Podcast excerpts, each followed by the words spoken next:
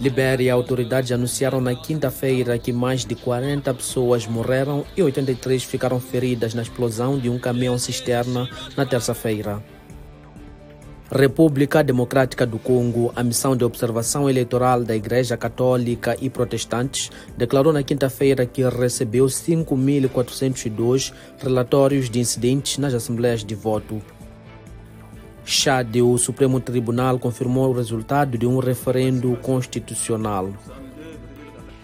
O embaixador da Rússia na Costa do Marfim participou numa cerimônia de reabertura da Embaixada de Moscou no Burkina Faso.